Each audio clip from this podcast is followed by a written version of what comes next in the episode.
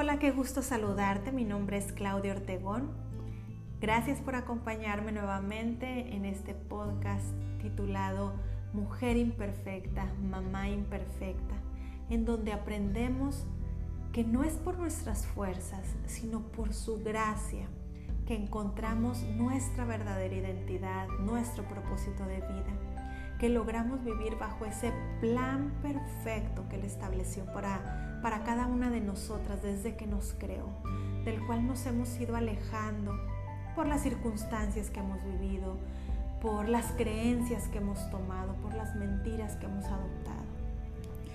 Y es, es eh, quizás probable que te preguntes, ¿cómo es que voy a descubrir todo esto? Bueno, te vas a sorprender, pero es a través de algo que, que tú tienes al alcance de tu mano, es la palabra de Dios, pero que al escucharla, al estudiarla de manera personal, porque eso es lo que quiero invitar a que hagas, yo solamente te comparto mi punto de vista, pero yo creo que aquí la clave es que tú te tomes el tiempo de, dedicar un momento especial de tu día a leer un poco más del libro que vamos a estar platicando cada semana y que tú puedas encontrar ahí el mensaje que Dios tiene para ti.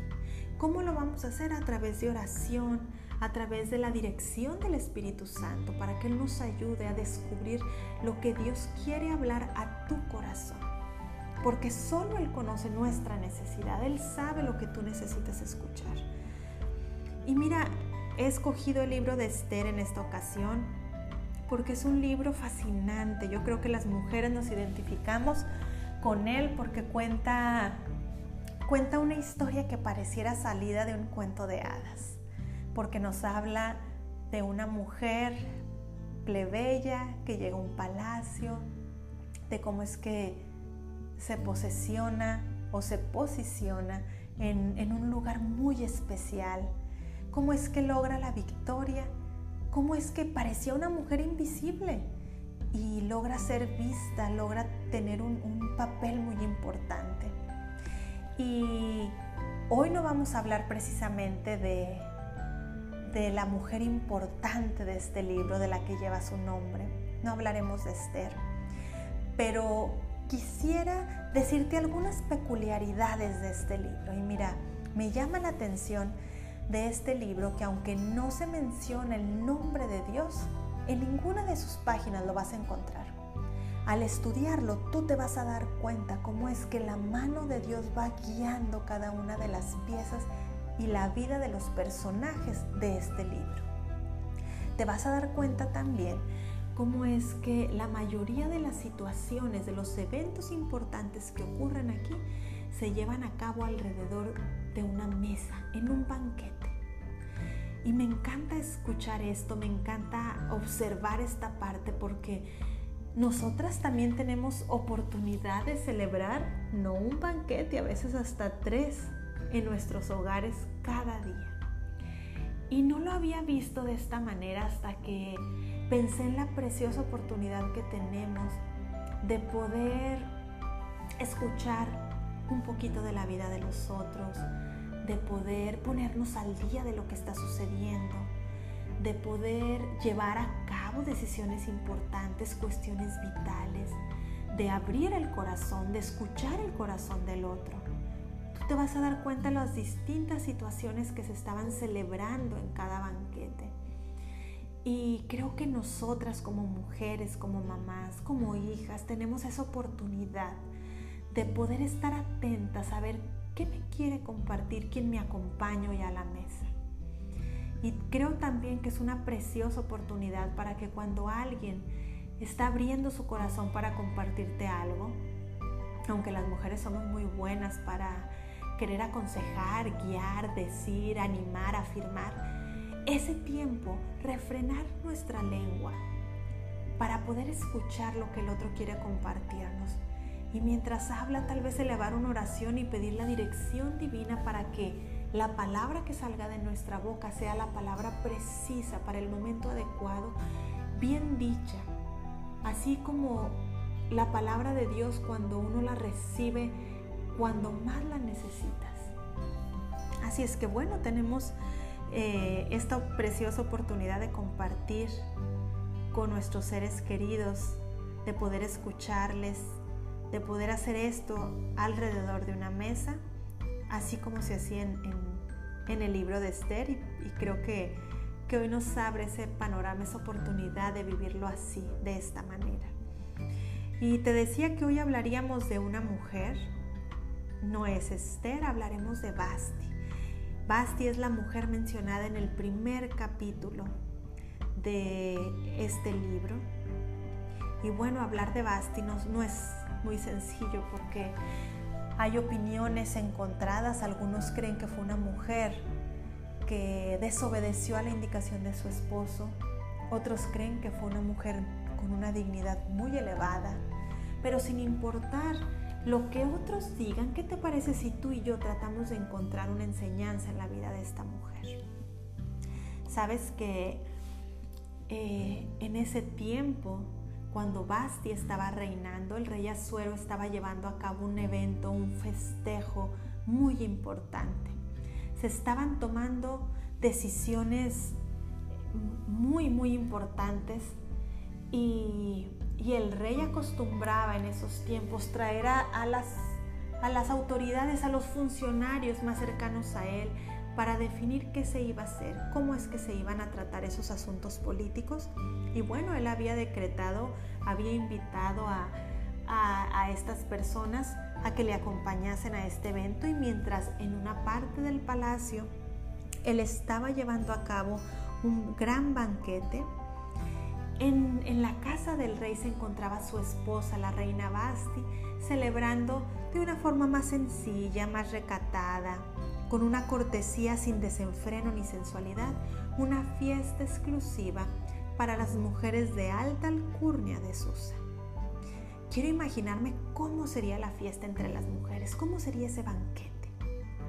Las mujeres no tenemos dificultad para para compartir, para platicar, para expresar. Ahora imagínate un grupo grande de mujeres donde seguramente había amigas entre ellas, porque es probable que los esposos de algunas de ellas fueran funcionarios importantes y estuvieran en constante comunión con el rey, así es que tuvieran la oportunidad de verse con Basti en más de una ocasión. Ahora, 180 días de banquete. ¡Wow! Imagínate todo el tiempo que estas mujeres tenían para poder ponerse al día.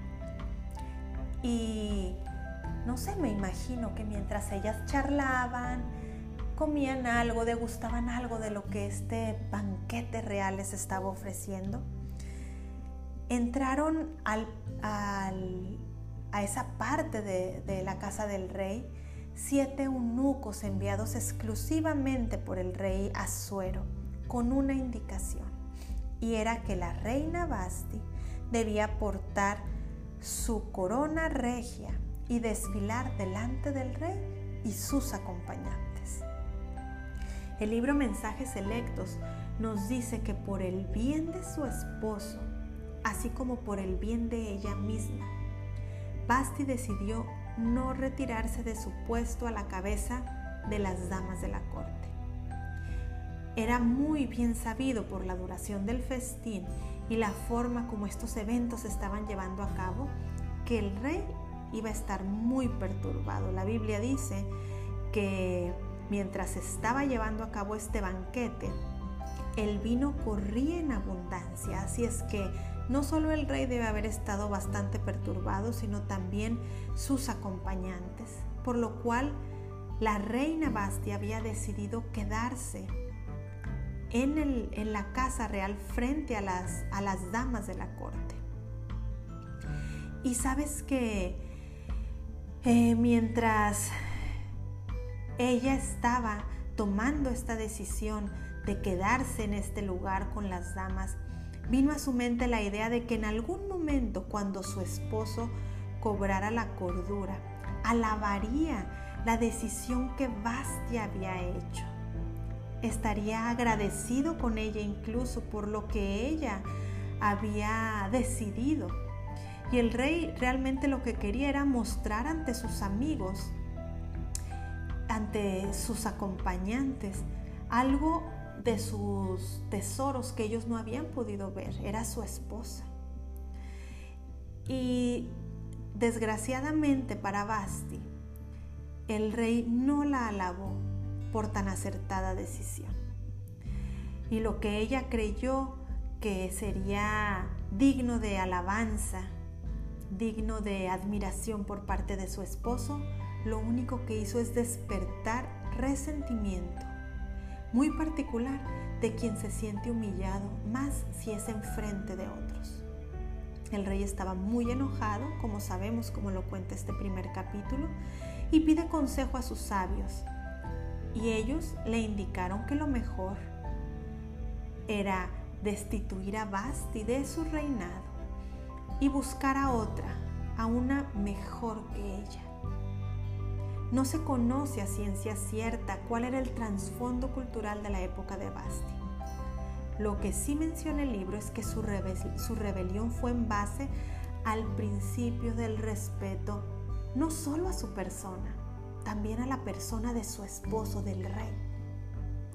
Y yo quisiera detenerme aquí, en esta parte de la vida de Basti, porque sabes, hacer lo correcto no siempre va a ser reconocido. No siempre vamos a ser alabadas por decidir hacer lo bueno. Y en más de una ocasión, no solo vamos a ser mal interpretadas, sino juzgadas y es muy probable que hasta rechazadas. Si pensamos en mujeres de la historia y no nos vayamos muy lejos, unos 30, 40 años atrás, muchas mujeres decidieron rebelarse como lo hizo Basti a las costumbres de sus tiempos y a sus culturas poniendo en juego todo con un único objetivo, dejar un legado de bien, algo que las beneficiara no solo a ellas, sino a otras mujeres que las rodeaban que estaban en necesidad. ¿Y será posible que en algún momento de tu vida tú te identifiques con Basti, donde has tenido que revelarte o incluso estás en la encrucijada de sigo caminando con la corriente, con lo que este mundo me invita a hacer, con esta tendencia feminista, alocada, desenfrenada, que me lleva a pensar que yo tengo que luchar por algo, aunque vaya en contra de los principios, y no es a esa rebeldía a la que yo te quiero llamar, porque te recuerdo nuevamente, este libro nos relata de una rebelión de Bastia, una indicación que iba en contra de, de principios de su dignidad como persona, que iba en contra de poner en mal incluso a su esposo. Por eso ella decidió mantenerse donde estaba, porque sabía que al presentarse delante del rey y de sus amigos, lo estaba poniendo en riesgo a él también. ¿Estás tú en la encrucijada de seguir navegando con la corriente o ir en contra de ella? ¿O hay algún mal hábito? Porque sabes que a veces creemos que hay que navegar en contra de la corriente de quienes nos rodean. Pero no, muchas veces tenemos que revelarnos ante cosas que nosotras tenemos ahí guardadas en el fondo de nuestro corazón, que están ahí como malos hábitos, como pensamientos llenos de mentiras, yo no puedo, yo no valgo, yo no sirvo. Tal vez a invitaciones o a insinuaciones que sabemos que ponen en riesgo no solamente nuestra integridad, sino la integridad de nuestra familia, la integridad de nosotros como mujeres que amamos a Dios y que queremos hacer su voluntad. Sabes que algunas personas cuando piensan en la vida de Basti, piensan que qué triste, qué efímero, qué tan poquito tiempo duró en la escena. Y a la mayoría de nosotras no nos gusta pensar que vamos a pasar en la vida tras bambalinas, que nuestra aparición ante los reflectores va a ser muy rápida. Pero hay muchas personas, y me voy a centrar en mujeres, hay muchas mujeres que actuaron tras bambalinas y que lograron grandes cosas, que se rebelaron a la idea de que tienes que lucirte enfrente de todos, tienes que ocupar un lugar de altura para valer. No. Pienso en madres como la mamá de José, la mamá de Daniel, mujeres de las que no sabemos ni siquiera el nombre, pero que gracias al trabajo que ellas hicieron, gracias a esa dedicación, a esa rebeldía de querer sobresalir delante de los demás, pero sí quisieron mantenerse en su lugar donde debían estar, donde sabían que bendecían al otro y se bendecían a ellas mismas gracias a esa rebeldía de tomar el lugar por el cual habían sido puestas ahí. Hoy tenemos historias que nos llenan de valor. ¿Cuántas no quisiéramos tener hijos como José? ¿Cuántas no quisiéramos educar a nuestros hijos como Daniel? Tal vez no juguemos un protagónico, porque si lo piensas bien, pensando en, en protagonistas y en roles secundarios, el único que debería llevar el protagónico en nuestras vidas es Cristo Jesús, porque solo estando Él al frente tenemos la victoria. Porque solamente tomando Él el papel principal de nuestras vidas, nosotras vamos a poder hacer un trabajo excelente donde quiera que nos ponga, porque vamos a alcanzar ese propósito perfecto para el cual Él nos ha destinado.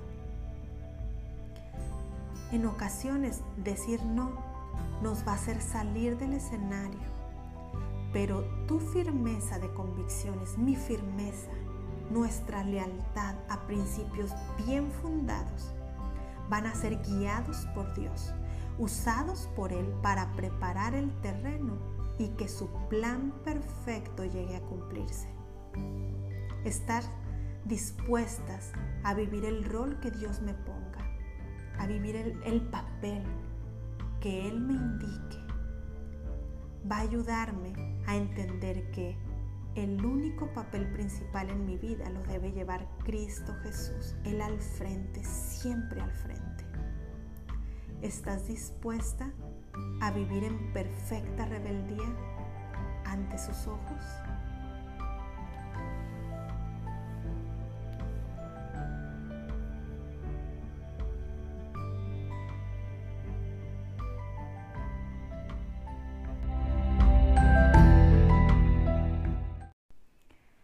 Qué gusto saludarte nuevamente. Mi nombre es Claudia Ortegón.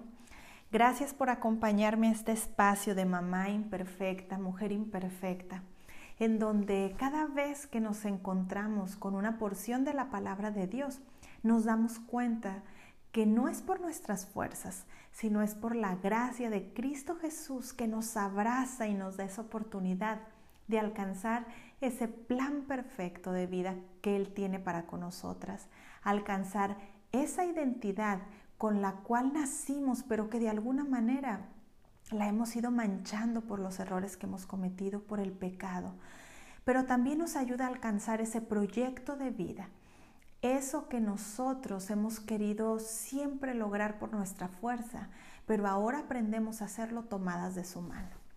Hace algunas semanas estudiábamos y aprendíamos acerca de la rebeldía perfecta y lo ejemplificamos con, la vida de la reina Basti. Cómo es que ella en algún momento tuvo que rebelarse y te invitaba a hacer lo mismo, pero a revelarnos a qué? A revelarnos a esos pensamientos negativos, a esos patrones generacionales que aprendimos desde muy temprano en la vida y que los hemos venerado creyendo que son los correctos a revelarnos también a esos hábitos inapropiados que solamente nos alejan de lo que Dios quiere para con nosotros. Y si bien no lo podemos hacer solas, aprendemos que es Jesús el que lleva el protagónico en, nuestras vidas para poder alcanzar ese cambio, para revelarnos a esas cosas y poder caminar por la senda que Él tiene para con nosotros. Hoy estudiamos un poco de la, vida de, de la reina Esther, que más tarde llega a serlo. Y nos damos cuenta cómo es que esta chica que parece ser tímida, pues vivió circunstancias difíciles, ¿no es cierto? Ella fue criada por, por Mardoqueo al quedar huérfana y vemos cómo junto con el resto de las jóvenes de la comarca y, de los pueblos cercanos, de las ciudades cercanas, es llamada para presentarse en el palacio, ser llevadas, creo que incluso esto fue de, manera involuntaria, fueron llevadas para que el rey pudiese escoger entre todas las jóvenes vírgenes que se presentaran una que pudiera ocupar el lugar de reina. Y vemos a Esther llegando, pero llegando de una manera muy especial, porque la Biblia nos dice que esta joven desde el momento que se presentó delante del encargado de las mujeres, Hegai, ella encontró gracia ante sus ojos, algo que todas nosotras hemos querido tener siempre y que por lo menos hemos orado para que nuestros hijos lo tengan, que encuentren gracia delante de quienes se presenten, delante de, sus maestros, de sus compañeros de escuela, de sus profesores, de Dios mismo, ¿no es cierto? Y bueno, Esther tenía esa virtud. Ella había encontrado gracia no solamente delante de Hegai, sino de todo aquel que se topaba con ella. Y fue tanta y tan buena la impresión que Esther dio desde, desde el primer momento, que cuando llegó a, la casa de las mujeres se le dio un lugar muy especial. Y sabes que en ese lugar muy especial también le dieron siete doncellas que estarían bajo la orden de Esther para servirle y para ayudarla. Y me llama la atención cómo es que esta chica, eh, quienes conocemos la historia, sabemos que siempre estuvo atenta a la voz de Mardoqueo, lo que él indicaba, incluso este capítulo 2 nos hace ver que ella había sido eh, recomendada, aconsejada por Mardoqueo para no decir eh, su nacionalidad ni el pueblo al que pertenecía. Y más adelante vemos cuando se presenta otra autoridad delante de ella, que en este caso es Hegai, y Hegai eh, lleva a todas las mujeres que se van a presentar delante del rey eh, a, que puedan escoger, que puedan seleccionar lo que ellas quieran usar para ataviarse y presentarse en su oportunidad al rey Azuero. Él aconseja a Esther y le dice qué debe utilizar. Y me llama la atención cómo es que Esther escucha la instrucción de este hombre y hace como él le dice. Y sabes que estudiando un poquito más de la vida de Esther, nos podemos dar cuenta cómo es que esta jovencita aprendió desde muy temprano en la vida a entender, a escuchar y a obedecer la voz de la autoridad. Pero hay algo que hizo que su corazón se inclinara a poner atención a, la autoridad, a aquellas personas que estaban eh, por encima de ella, que representaban algo especial en su vida. Y nos dice el comentario bíblico que Esther había sido criada, había sido educada en un hogar en donde su individualidad era respetada. Si bien las mujeres no tenían ni voz ni voto en ese tiempo, y en la actualidad me parece que muchas viven esa situación. Esta jovencita había sido educada siendo tomada en cuenta, donde su opinión valía, donde sus decisiones y sus opiniones eran escuchadas y que era conducida con amor y con cuidado para ayudarla a un solo motivo, a desarrollar dominio propio y que al momento que ella tuviera que elegir, que tuviera que tomar eh, voto ante cualquier situación. Ese dominio propio bien desarrollado le ayudará a tener un carácter y una personalidad definidas, de tal manera que fuera una digna representante del hogar que estaba saliendo y de Dios definitivamente. Y ahora mi pregunta para cada una de nosotras como mamás es, ¿cómo es que estamos conduciendo a nuestros hijos nosotras? ¿Será que estamos siendo eh, ligeras y descuidadas al momento de educarlos, dándoles oportunidad a que ellos hagan y deshagan como quieren porque el llamado no es ese? O tal vez estamos yendo al otro extremo, siendo tan determinantes, tan dictadoras, tan autoritarias, que no les damos oportunidad a decir su opinión. No nos damos el tiempo de escuchar lo que ellos piensan y cómo es que ellos ven las situaciones que están viviendo. Porque la semana pasada hablábamos de la importancia de tomar un tiempo para escuchar lo que está sucediendo. Y Dios nos invita a eso. La Biblia nos dice que seamos eh, lentos para hablar, tardos para airarnos, que estemos listos a, a, escuchar, a prestar atención. Y como padres, cuando estamos eh, siendo llamados a conducir a jóvenes, adolescentes, nuestro papel más importante es representar nuestra autoridad, que ellos puedan ver que llevamos las riendas del hogar con amor y bondad. ¿Cómo estamos haciendo ese trabajo? ¿Será que las situaciones cotidianas nos sacan de quicio, eh, revelan en nosotros más impaciencia que paciencia? Yo quiero invitarte a que tú puedas tomar un tiempo y meditar en la vida de esta joven